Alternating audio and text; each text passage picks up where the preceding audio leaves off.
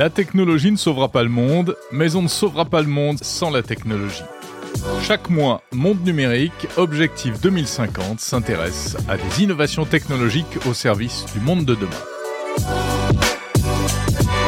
Dans cet épisode, on se penche sur l'énergie mobile du futur, batterie électrique et hydrogène.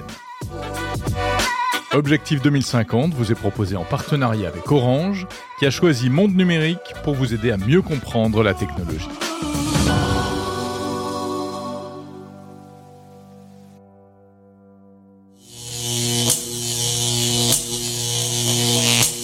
Il faut continuer ce qu'on appelle l'électrification de nos véhicules.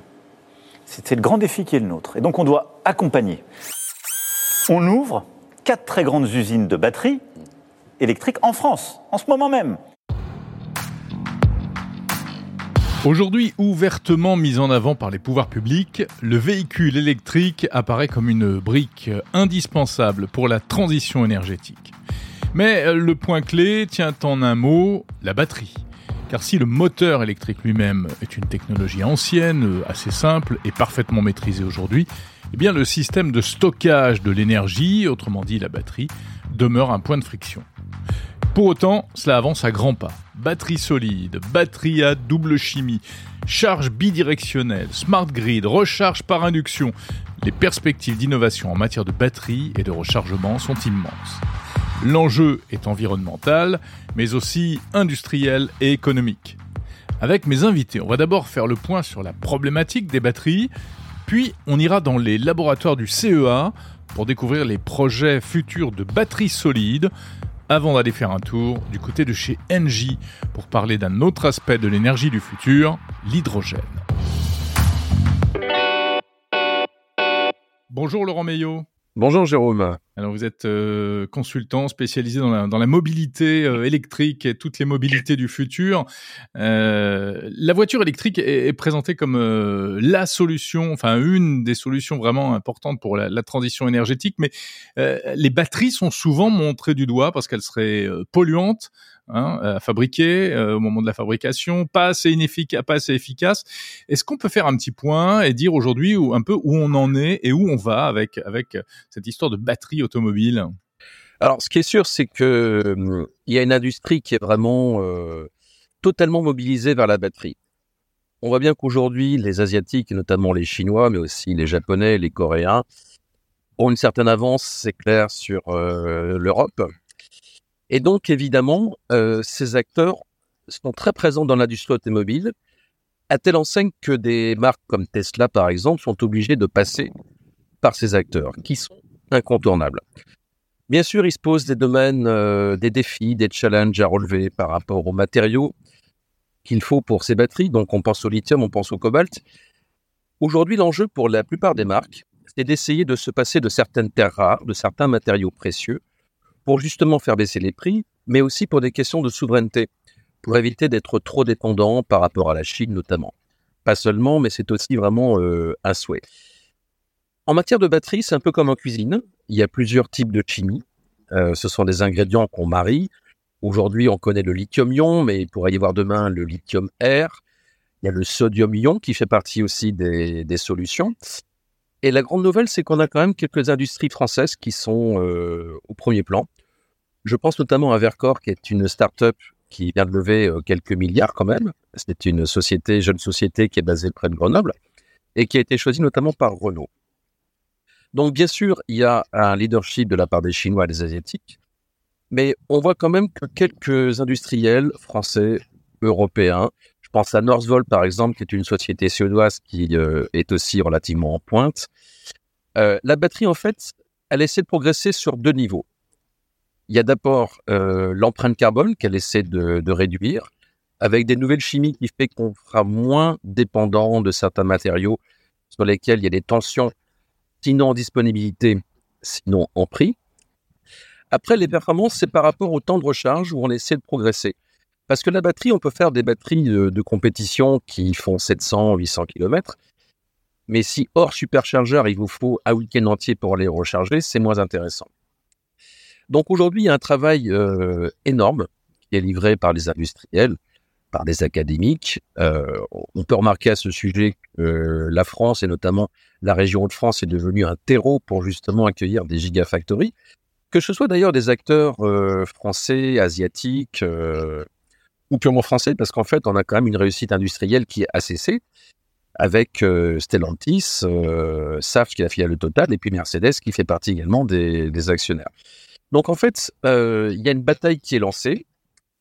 On peut considérer qu'effectivement les Asiatiques ont encore une bonne longueur d'avance, mais ce domaine de la batterie, euh, voilà, est en pleine évolution. Et il se passe en tout cas beaucoup de choses La batterie, c'est un, peu un, une chose à, deux visages parce que je le disais, d'un côté, c'est présenté comme euh, la, clé de voûte euh, de la transition vers le véhicule électrique.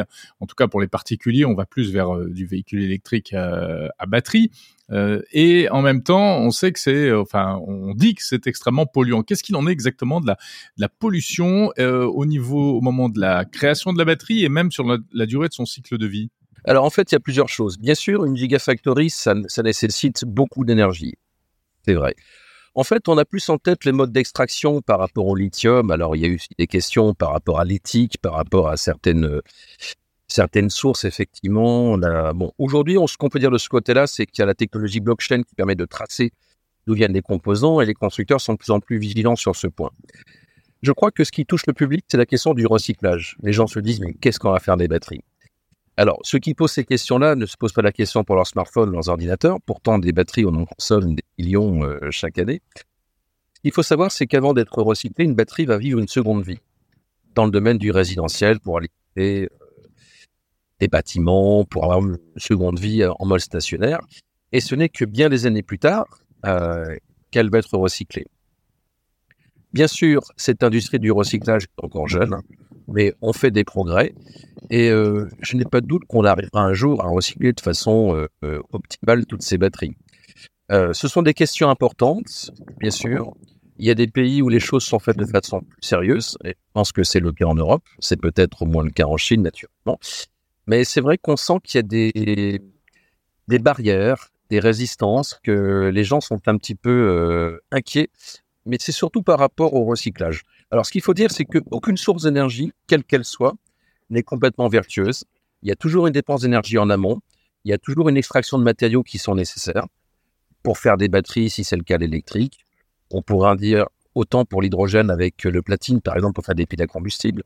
Mais c'est la même chose par rapport à des moteurs thermiques euh, aujourd'hui. Il y a toujours une énergie en amont, une énergie pendant et une énergie euh, après. En ce qui concerne la voiture électrique à batterie, pour son cycle de vie et j'allais dire euh, à, à, partir de quel moment elle est euh, vertueuse, tout dépend de quel type d'énergie, d'électricité euh, on fait appel. Si c'est une électricité d'origine renouvelable ou relativement verte, c'est bien. Si c'est l'électricité qui vient du charbon, évidemment, le bilan sera euh, nettement plus désastreux. On a l'impression que la batterie, c'est une technologie qui n'a pas beaucoup évolué ces dernières années. Non, je dirais pas ça. Rappelez-vous, il y a 10 ans, euh, on vendait des batteries à 150 km d'autonomie, qui en faisaient en réalité euh, 100. Aujourd'hui, ce qu'on peut voir, c'est que certains constructeurs revendiquent 700 à 800 km. Toyota, qui a présenté récemment sa feuille de route, envisage d'ici 2-3 ans d'arriver jusqu'à 1000 km d'autonomie. Donc je pense qu'au contraire, on a fait des bons de géants, c'est peut-être x10 euh, en 10-15 ans, donc c'est quand même considérable. Et ces batteries, elles vont servir pour des voitures, peut-être pour des, pour des camions, pour des, des gros véhicules. Donc euh, il y a des progrès parce que justement, euh, dans le monde entier, des industriels travaillent, euh, des spécialistes de l'électrochimie pour justement améliorer les performances. Je pense qu'en 20 ans, on a certainement fait plus de progrès qu'en 100 ans. Et ça va continuer? Oui, probablement, parce que de toute façon, l'énergie électrique, on va en avoir besoin pour, pour un tas d'usages, pour du stationnaire, pour de la mobilité. On n'est jamais à l'abri d'une technologie de rupture. En tout cas, le challenge pour demain, ça va être de recharger plus vite. Parce que, encore une fois, on est capable d'avoir une densité énergétique élevée. Ce qu'il faut, c'est ne pas perdre trop de temps pour recharger ces véhicules. Le futur de la batterie, c'est quoi? On parle beaucoup des, des, batteries solides. Où est-ce qu'on en est? Alors effectivement, les électrolytes solides, c'est la technologie sur laquelle travaillent beaucoup d'industriels. Ça fait un petit moment qu'on en entend parler. Je faisais référence à Toyota, euh, ils vont le faire. Mais bien sûr, les Chinois sont là-dessus aussi, les Européens aussi. Je ne sais pas si pour autant ça va être un moyen pour eux de revenir dans le jeu. Le fait est que c'est quelque chose qui va rendre les batteries a priori plus sûres et moins inflammables et qui peut favoriser une vitesse de recharge plus rapide. sur l'aspect euh, souveraineté, euh, précisément, et sur l'aspect compétition internationale, où est-ce qu'on en est euh, Alors, on rattrape le retard par rapport aux Chinois ou on se rassure en disant qu'on le rattrape? On se rassure peut-être. Ce qui est certain, c'est que tous les acteurs vous diront que les Chinois sont vraiment en position de force. il suffit de voir les communications qu'ils font. Encore une fois, moi j'étais sur le salon de Munich début septembre il y avait CATL qui est le premier industriel mondial dans ce domaine qui n'existait pas encore il y a cinq ans. Euh, tous ceux qui sont allés sur ce stand ont été surpris par le, professionnalisme de cet acteur et la technologie qu'il propose.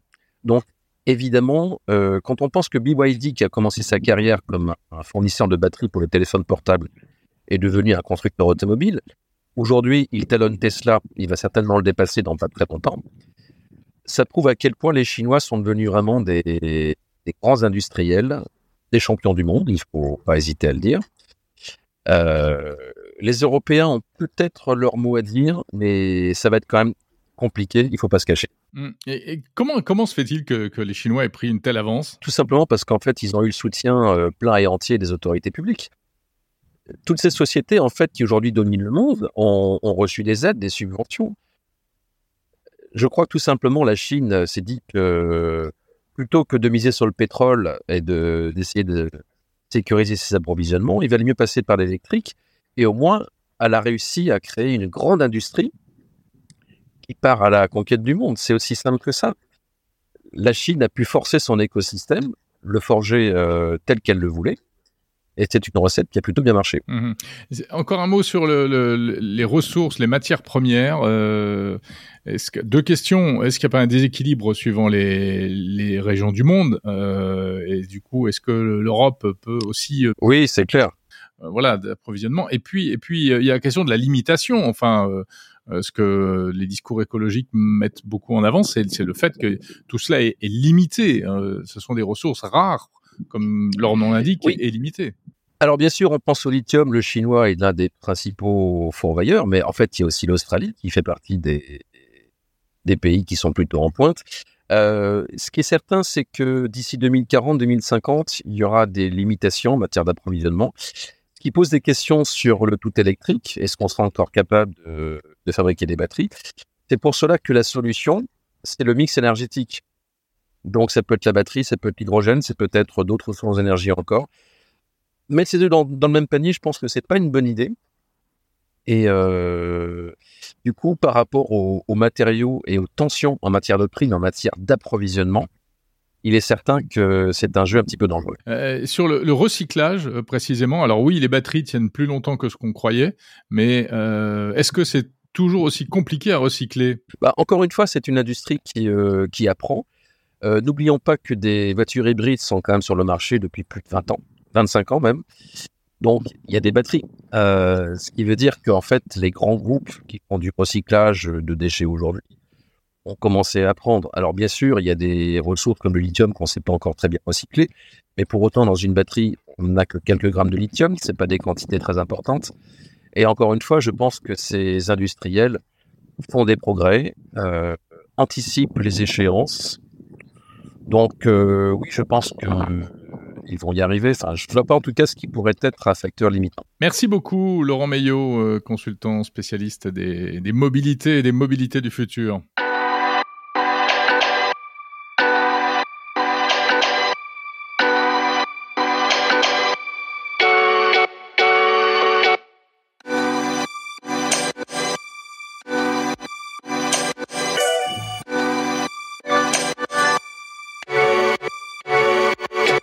Bonjour Sébastien Patou. Bonjour. Vous êtes chef du service des technologies batteries au, CEA et, vous travaillez sur, euh, bah, on pourrait appeler ça les, batteries du futur.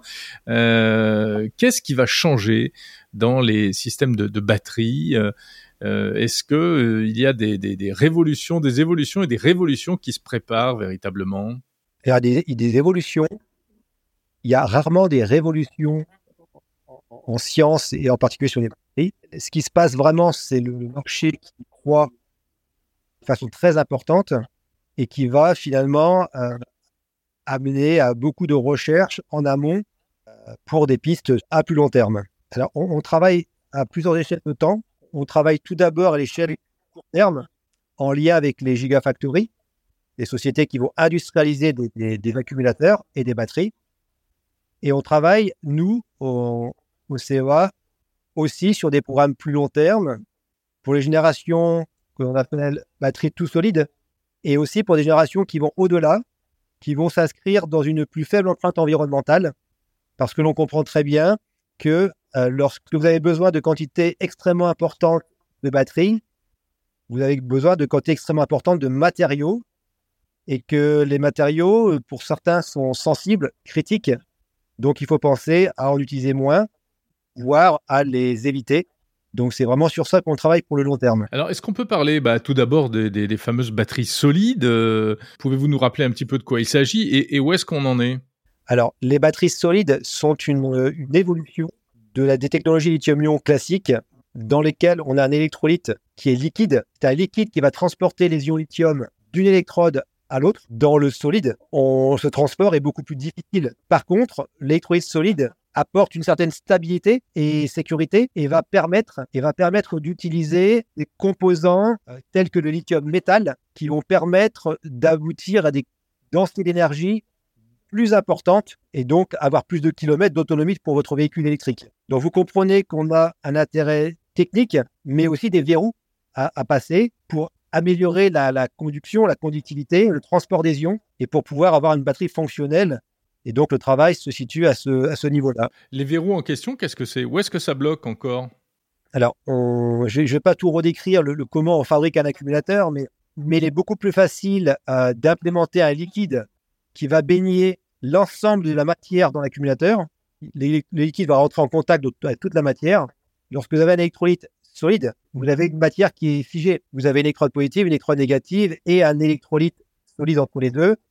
Et, donc, la gestion finalement de la, des interfaces, comment on va implémenter l'ensemble, fait l'objet de, de- travaux du moment. Euh, C'est-à-dire qu'on veut vouloir diminuer les résistances euh, et pouvoir avoir une bonne conductivité. Euh, et donc, ça va passer, si je sais un mot finalement, c'est comment implémenter un électrolyte solide. C'est l'implémentation, la mise en forme pour faire un accumulateur fonctionnel qui- aujourd'hui est, est- le, le- verrou. On arrive déjà à faire des choses, mais on n'est pas encore euh, directement applicable industriellement. Et c'est pour ça qu'il y a un laps de temps entre, entre ce qu'il va y avoir dans la Gigafactory euh, aujourd'hui, ce qu'il y a déjà, ce qui commence à sortir dans nos Gigafactories en France et en Europe, et ce qu'ils pourront implémenter dans 5, dans 10 ans, dans 15 ans, euh, à, grande échelle. Voilà. Donc le solide arrivera dans quelques années, mais sur des, des marchés de niche dans un premier temps sans doute, et pas tout de suite, va pas remplacer les lignes de fabrication du moment. Et à terme, ce sera dans les véhicules notamment, etc. Alors, en, partie, il y aura sans doute une, une partie, peut-être pour le- les véhicules premium, euh, un, apport de l'électrolyte solide et avec des densités d'énergie euh, plus importantes, une autonomie plus importante. Euh, la proportion en, part de marché, je ne la connais pas, on ne sait pas encore. Ce qui prend beaucoup d'ampleur et ça sera sur le second temps. En tout cas, c'est l'échelle que je vous disais après, mais qui commence dès maintenant avec des matériaux déjà empreintes euh, Aujourd'hui, dans, une batterie, vous avez du nickel, du cobalt, euh, du manganèse. Euh, on ne parlait plus du tout en Europe des, matériaux à base de fer. Le phosphate de fer revient dans les roadmaps au niveau mondial. On va voir comment ça arrive en, Europe et en France. C'est une solution qui est assez conventionnelle, que l'on connaît bien, qui apporte moins d'énergie, mais malgré tout, qui permet de baisser les coûts. Et on voit que cet axe, finalement, qui n'est plus tout à fait l'axe énergie, c'est l'axe finalement coût et empreinte environnementale, qui est euh, finalement euh, qui prend de l'ampleur euh, au, au, niveau mondial. Euh, et, de, et, derrière ce, matériau à base de fer, qui est un exemple, l'exemple que l'on connaît bien, mais il y a toute une. On parlait sur des batteries sodium-ion, potassium-ion, des batteries toutes organiques issues de la biomasse, par exemple. Ça s'inscrit sur du plus long terme et on n'est plus forcément en augmentation de l'autonomie, de la des densités d'énergie, mais vraiment une baisse euh, de l'empreinte environnementale et une baisse des coûts. Et donc, on a les deux euh, qui, qui, finalement aujourd'hui qui, qui, commencent à se côtoyer. Euh, je ne sais pas du tout de quoi sera fait l'avenir et comment ça prendra en France, en Europe et dans le monde, avec des, sans doute géographiquement des orientations différentes entre l'Asie, l'Amérique du Nord, l'Europe. voilà. Mais pour répondre à la question, il y en aura pour tout le monde, il y en aura pour toutes les technologies. Ça va véritablement changer la, face des, euh, bah, notamment de la mobilité, euh, selon vous, cette évolution euh, des batteries? Alors aujourd'hui, on voit bien que si on est constructeur automobile, il faut modifier bah, tout, tout, toutes ces usines finalement pour pouvoir adresser le véhicule électrique. Les métiers sont différents et je ne parle pas que de la batterie, je parle de tous les auxiliaires, tout ce qui est autour, le moteur. donc oui, ça change drastiquement les choses. ça, c'est d'un point de vue automobile. Et puis, nous, les gens qui viennent de la batterie, euh, ça change drastiquement dans le sens où les demandes, elles sont, elles plus rien à voir à ce qu'elles étaient pour le téléphone et l'ordinateur portable. Euh, on, voit bien là, on a une, attente très très importante euh, du citoyen, du grand public, beaucoup plus que lorsque c'était pour alimenter finalement de l'électronique portable. Et les volumes sont beaucoup plus importants.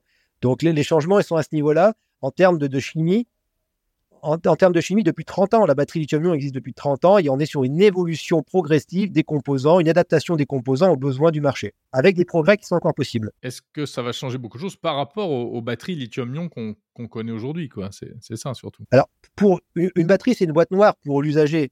Donc, euh, ce qu'on va attendre, c'est de l'autonomie, euh, c'est euh, une durée de vie satisfaisante.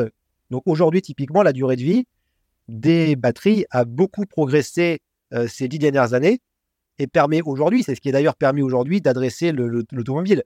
Quand vous avez une batterie qui fait 200, 300, 400 cycles, comme pour l'ordinateur portable ou le téléphone, que vous changez tous les deux ans sans souci, à, moindre coût, euh, vous, c'est pas, viable pour l'automobile. On peut pas changer un véhicule tous les deux ans. en tout cas, la durée de vie d'un véhicule, c'est plus de deux ans. Euh, donc ça, la durée de vie a progressé, a permis d'adresser le marché automobile.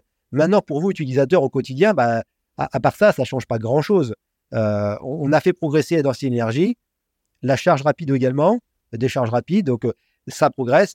C'est, pas, vous n'allez pas sentir la révolution, euh, c'est pour ça que je n'aimais pas ce terme-là tout à l'heure, instantanément quand vous l'utilisez. Le but, c'est que ce soit le plus presque plus neutre possible pour l'usager. Mmh la batterie, elle va rester une boîte noire pour l'usager. Ouais, alors pour l'usager, oui, mais après, il y a, vous le disiez, vous l'avez évoqué, l'aspect environnemental.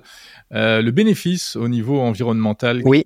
qu'est-ce que ça va être? Parce qu'on sait que la fabrication des batteries aujourd'hui euh, est un très fort impact environnemental. Est-ce que véritablement, euh, ça va s'améliorer à ce niveau-là? Alors, la batterie aujourd'hui a un fort impact environnemental, oui. maintenant, dans sa durée de vie, si on prend la, batterie dans le véhicule, euh, c'est quand même plus intéressant qu'un véhicule thermique à partir du moment où vous allez rouler suffisamment.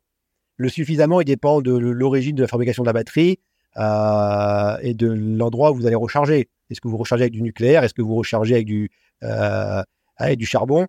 Donc tout ça, il à prendre en compte. Globalement, si on prend la situation de la France et de l'Europe en, général, mais en particulier de la France, vous roulez de l'ordre de 50 000 km, c'est un ordre de grandeur et vous avez finalement votre bilan qui est, qui est équilibré par rapport au véhicule thermique et tout ce que vous allez rouler en plus, les 50 000 km, va être en faveur euh, de la batterie. Donc vous allez baisser l'empreinte environnementale du véhicule au global. Donc ça, c'est la situation déjà d'aujourd'hui. Demain, avec des matériaux euh, moins, moins critiques, euh, moins sensibles, moins de cobalt, moins nickel. Donc, on, va encore améliorer l'empreinte environnementale qui va aller au-delà du CO2, qui va être sur l'eau utilisée pour la fabrication, qui va être sur le, matériau en eux-mêmes pour les extraire, donc l'énergie associée. et donc, idéalement, on va encore diminuer cette empreinte. Donc, on est déjà aujourd'hui sur un bilan qui est positif par rapport au thermique, contrairement à ce qui peut être dit dans certains articles ou parfois. mais il est, connu et reconnu que le bilan est positif. Pas en sortie d'usine, mais après un certain nombre de kilomètres d'usage. Et donc demain, ça va encore diminuer. On va encore diminuer cette empreinte euh, CO2, empreinte hydrique et, tout ce qui empreinte matériaux. Et alors si on se projette encore plus loin, euh, vraiment le futur de, la batterie, ce sera quoi, Sébastien Patou?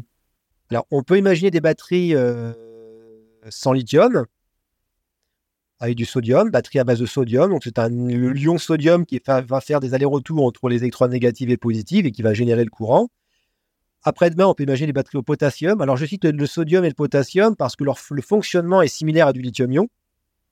On a à peu près les mêmes façons de fabriquer un accumulateur et de, fabriquer des matériaux. Ce pas tout à fait les mêmes matériaux, c'est tout. Euh, mais on va s'affranchir d'un matériau critique. Euh, et puis, peut-être, après-demain, on pourra euh, s'affranchir de tous les matériaux, enfin, de tous les métaux. On a parlé de cobalt, nickel, manganèse, j'ai parlé de fer, qui est nettement mieux, mais on peut encore aller en deçà et avoir des matériaux organiques, peut-être même issus de la biomasse, issus du maïs, issus de, je, ne sais, je, ne sais, quoi dans, dans, le sous-sol, qui soient complètement éco-friendly euh, qui se régénèrent et d'aller dans les batteries finalement sans empreinte ou à une très faible empreinte. L'empreinte, ce sera l'empreinte de la fabrication, mais pas l'empreinte d'une extraction de matière euh, euh, dans le sous-sol. Et ça, vous avez vraiment bon espoir d'arriver un jour à, ces batteries-là ou c'est purement théorique? Alors, il y a la réponse est plutôt positive. tout va dépendre finalement de la, des concessions qu'on est prêt à faire. Euh, il, est clair que c'est une batterie avec une très faible empreinte environnementale issue de, euh, uniquement de, carbone ou de, choses qu'on trouve dans le sous-sol. Enfin, quand je dis des carbone, c'est issu de la biomasse, issu de, ressources naturelles. Euh, on imagine avec du, sodium issu du sel de mer. J'extrapole un petit peu, mais l'énergie, elle sera quand même un, peu moindre que l'énergie qu'on a aujourd'hui dans une batterie. Et donc, je pense que ce type de batterie peut alimenter tous les véhicules à, terme, euh, d'entrée de gamme, milieu de gamme. Pour le premium, il restera des batteries à plus forte empreinte environnementale qui permettront de faire plus de kilomètres, euh, de se charger plus rapidement. Donc euh, la limite, elle se fera là, mais oui, il y aura, on peut s'attendre à des, à, long terme, à des batteries de ce type, parce que c'est pas enfin, on n'est pas sur des choses utopiques. J'ai mis de côté un certain nombre de choses de, technologies qui ont déjà été regardées. Je citais le lithium-air, par exemple, et je ne rentrerai pas dans le détail. Ça, ça, a longtemps été dit comme une alternative euh, au, lithium-ion, euh, mais il y a tellement de verrous, et finalement, quand on fait l'équilibre global, on voit qu'il n'y a pas d'intérêt, euh, a priori, en tout cas aujourd'hui, à ce jour, de l'implémenter.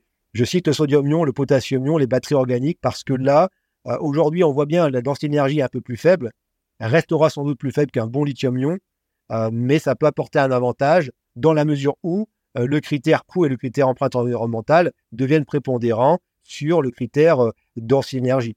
Mais je pense qu'il y aura plusieurs solutions sur le marché. Alors qu'aujourd'hui, c'est il y a quasiment que du lithium-ion. Alors aujourd'hui, il y a quasiment que du lithium-ion, mais dans le lithium-ion, il y a plusieurs déclinaisons. On a, je vous ai parlé notamment les deux grandes familles avec les matériaux d'électrode positive à base de phosphate de fer, le fer, et puis les matériaux d'électrode positive à base de nickel, cobalt, manganèse qu'on appelle les NMC. C'est NMC.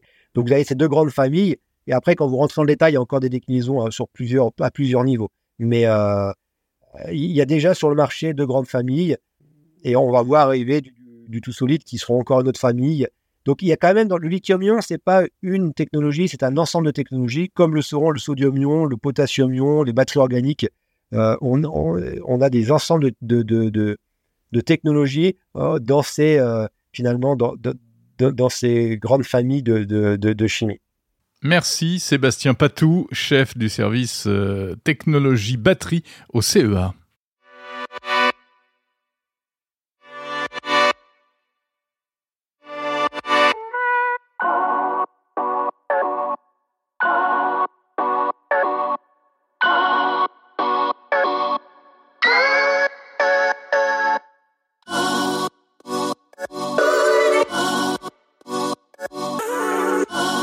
Bonjour Olivier Sala. Bonjour. Vous êtes vice-président du groupe NJ en charge de la recherche et de l'innovation. Nous sommes ici au, lab Crygène d'Engie, c'est en banlieue parisienne, à Stein. Euh, que fait-on ici exactement? De quoi s'agit-il? Le lab Crygène, c'est le centre de recherche du groupe Engie euh, consacré au, gaz euh, vert et renouvelable. Euh, donc on parle ici de, biométhane en particulier, mais on parle aussi de l'hydrogène et de tous ses dérivés qu'on appelle les e-molécules bas carbone. L'hydrogène, le fameux hydrogène, euh, un carburant, enfin une énergie dans laquelle on met beaucoup d'espoir pour euh, la décarbonation de l'énergie. où en sommes-nous? Parce que l'hydrogène, il faut rappeler que c'est une histoire ancienne, c'est la pile à hydrogène. ça existe déjà, mais ce n'est pas encore généralisé. Alors l'usage de l'hydrogène est déjà très très grand hein, dans l'économie, dans les activités humaines aujourd'hui. Euh, l'hydrogène, c'est à peu près 94 millions de tonnes d'hydrogène qui sont consommées tous les ans.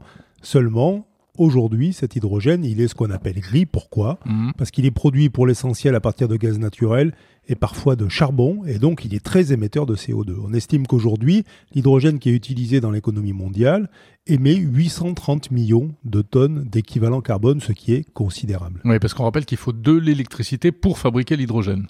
Alors aujourd'hui, l'hydrogène qui est consommé, c'est de l'hydrogène qui est produit à partir d'énergie fossile, donc du gaz naturel. En fait, on fait ce qu'on appelle un réformage du gaz naturel. Et ça permet de produire de l'hydrogène, mais en même temps, ça émet du CO2. Et tout l'enjeu, justement, c'est de passer sur des techniques d'hydrogène renouvelables qui, elles, peuvent être produites à partir d'électricité renouvelable. Le défi, c'est de fabriquer de l'hydrogène vert, propre, non polluant, pour pouvoir ensuite eh bien, alimenter euh, toutes sortes euh, de véhicules, de machines. Euh, quels sont les développements possibles? Ben, la première étape, c'est déjà de remplacer cet hydrogène qu'on appelle gris euh, par de Ouais. l'hydrogène renouvelable. Euh, c'est pour effacer les fameuses 830 millions de tonnes dont- que, que je viens d'évoquer. Et, et là, on parle pour l'essentiel euh, de tout ce qui est raffinage de produits pétroliers, et puis de toute la chimie des engrais, hein, l'ammoniac, etc., les fertiliseurs. Tout ça est très émetteur de CO2 et, et consomme aujourd'hui de l'hydrogène gris. Donc déjà, décarboner la production d'hydrogène gris. Hmm. Deuxièmement, euh, euh, l'hydrogène va permettre de décarboner un certain nombre d'activités humaines euh, qu'on n'est pas capable d'électrifier facilement. Hein. Il y, a des- il y a des usages que l'on peut euh, électrifier directement. Donc on peut très bien électrifier un véhicule léger, par exemple, avec des batteries, ion lithium. On ne sait pas électrifier un cargo porte-conteneur. ouais. On ne sait pas électrifier un processus sidérurgique. Avec les systèmes actuels de batterie, vous voulez dire? Oui, euh, soit pour des problèmes de batterie, Hmm Quand c'est de la mobilité, c'est des questions de stockage long de batterie. Quand c'est des questions euh, de, de processus industriels, c'est parce qu'il faut atteindre des températures très élevées et des puissances très importantes à un rythme très élevé. Et ça, on ne sait pas le faire. Euh, on ne sait pas le faire avec de l'électricité Mhm. aujourd'hui. Donc, on est obligé d'avoir des processus qu'on appelle à flamme, à haute température. Et pour ces processus-là, si on veut les décarboner, il faut des molécules décarbonées. L'hydrogène en fait partie. Donc ici, au Crigène, euh, Olivier Sala, vous, vous essayez donc de fabriquer de l'hydrogène plus propre, de l'hydrogène plus propre. Où en êtes-vous? C'est encore expérimental c'est, euh, Alors aujourd'hui, on a des technologies euh, qui, qui ont une maturité hein, pour fabriquer de, l'é- de- de- de- de l'hydrogène euh, renouvelable. Ce sont les technologies par électrolyse de l'eau. mhm. hein. Ça, ça fonctionne bien. On met, vous savez, comme au collège, hein, deux électrodes dans l'eau, on fait passer un courant. Il y a une membrane entre les deux qui permet de séparer, n'est-ce pas, les, les deux espaces, les deux électrodes, et on décompose la molécule d'eau H2O en hydrogène H2 et en oxygène O2 et on récolte le tout. Voilà. Et ça, ça permet, à partir d'une source électrique, eh bien, de produire de l'hydrogène.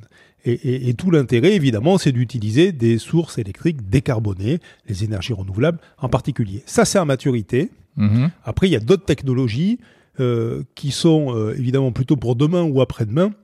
Mais on pense que dans les dix prochaines années, c'est toutes les technologies à base d'électrolyse de l'eau qui vont réellement être capables d'amener l'hydrogène à l'échelle. Ensuite, ça permettra quoi? Est-ce que on parle par exemple de alors la voiture à hydrogène, ça existe déjà, mais euh, se pose la question des ravitaillements, des points de ravitaillement. Euh, c'est l'une des raisons pour lesquelles c'est pas trop généralisé?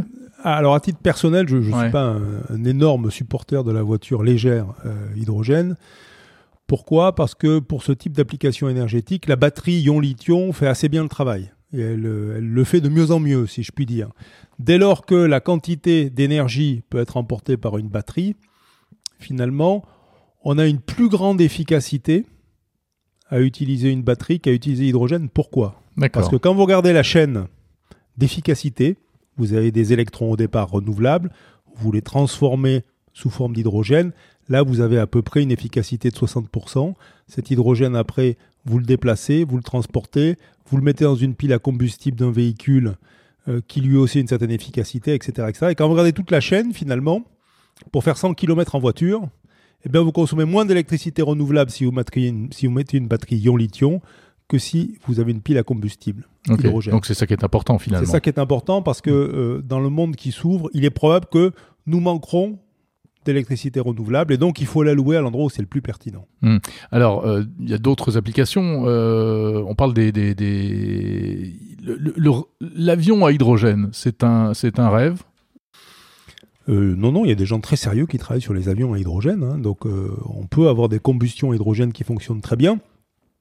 Ce qui peut être une solution aussi très satisfaisante, c'est l'avion à kérosène, hein, ce qu'on a déjà. Mhm. Simplement, au lieu d'avoir du kérosène fossile, on peut fabriquer à partir de l'hydrogène vert du e-kérosène en combinant avec du CO2 euh, dans un processus, qu'on appelle qu'on appelle un Fischer-Tropsch, qui permet de fabriquer du e-kérosène. Et ce kérosène-là, c'est exact, c'est un kérosène de synthèse, mais il est chimiquement exactement le même, donc vous n'avez rien à changer dans vos processus, dans vos moteurs. Oui, ça, dans ça, s'utilise Voilà. sur les mêmes types d'avions, en fait. Voilà. Avec Le- les mêmes donc- moteurs. Donc là aussi, l'hydrogène peut être clé parce qu'on peut fabriquer du kérosène, mais on peut très bien fabriquer euh, du méthane euh, de synthèse, ce qu'on appelle du e-méthane, ou Mm. du méthanol, du e-méthanol. Autant finalement de, de composants qu'on va pouvoir utiliser directement dans l'économie sans ne rien changer finalement euh, à tous les équipements qu'on a en aval. Dans le cas du kérosène, le gros sujet, c'est d'où vient le CO2 finalement que je vais combiner avec mon hydrogène pour produire le kérosène. Parce que si c'est du CO2 qui n'est pas très propre pour faire simple, qu'on a récupéré dans une source industrielle à côté, Mhm. bon, on peut dire qu'on l'a pris à l'industriel, on lui a évité d'émettre du CO2, mais enfin on l'émet quand on fait voler l'avion. Donc c'est un CO2 qui sert entre guillemets deux fois, mais enfin c'est quand même pas idéal. Ou alors mieux, euh, du CO2 que je vais capter dans l'air, D'accord. parce que si j'arrive à le capter dans l'air, là j'ai un bilan euh, carbone absolument neutre, ou du CO2 d'origine biogénique, donc origine euh, de biomasse par exemple par méthanisation, Hmm. dès lors que la biomasse est gérée de manière responsable. L'hydrogène, ça fait un peu peur. Il y a un risque. Il y a un risque d'explosion. Euh, comment est-ce qu'on maîtrise ce risque? Bah, L'hydrogène, c'est surtout inflammable. Alors, c'est pas un gaz qui est toxique, hein, c'est quand même ça qui est à souligner. Donc, c'est un gaz qui doit être effectivement euh, géré avec les règles de sécurité qui convient, mais euh, les entreprises qui savent gérer euh, les gaz ou les gaz industriels savent faire cela. Elles le font déjà. Hein. Euh, donc, donc, ça veut dire que l'hydrogène gazeux, il n'est pas facile à utiliser au quotidien, par en particulier, par exemple. euh, dire, voilà, mais, mais du point de vue industriel ou énergétique, c'est un gaz que l'on sait gérer. Euh, sa difficulté, c'est qu'il est, il est très léger, euh, il est euh, pas très dense énergétiquement, euh, et il est très petit. La molécule est très petite, donc il faut faire attention aux fuites. À quoi ressemblera le, le monde de demain avec plus d'énergie de ce type? Comment est-ce que ce sera organisé? Euh, On parle beaucoup de la, la proximité, des circuits courts. Est-ce que c'est vraiment envisageable à grande échelle? Ce sera, je pense, un système de systèmes, c'est-à-dire des systèmes qui peuvent être locaux, mais qui seront connectés à d'autres systèmes énergétiques qui ne le seront pas, ou d'autres systèmes locaux, avec euh, des passerelles qui devront être faites euh, entre le monde de, l'électron, de l'électricité, et le monde des molécules, donc le monde du gaz, euh, molécules qui devront être décarbonées. Et, donc, non, je ne pense pas qu'on ira vers un monde d'autarcie. Je pense qu'évidemment, il y a des questions de souveraineté qui, pour partie, peuvent, être, peuvent être requestionnées ou apparaître sur un jour nouveau, notamment par rapport au monde fossile. Mais je pense qu'imaginer un monde dans lequel chacun, chacune pourra produire son énergie en autarcie euh, dans son jardin ou dans son village, sans s'interconnecter ou être dépendant en quoi que ce soit du reste du monde, reste un peu idéaliste. Merci Olivier Sala, responsable recherche et innovation chez Engie. Merci.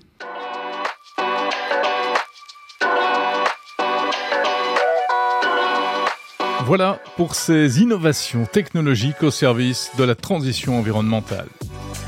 Merci d'avoir écouté Objectif 2050, une émission de Monde Numérique avec le soutien d'Orange. Prochain épisode dans un mois. D'ici là, retrouvez les autres numéros d'Objectif 2050 sur toutes les plateformes de podcast et sur le site mondenumérique.info. Prenez soin de vous et de la planète. Salut.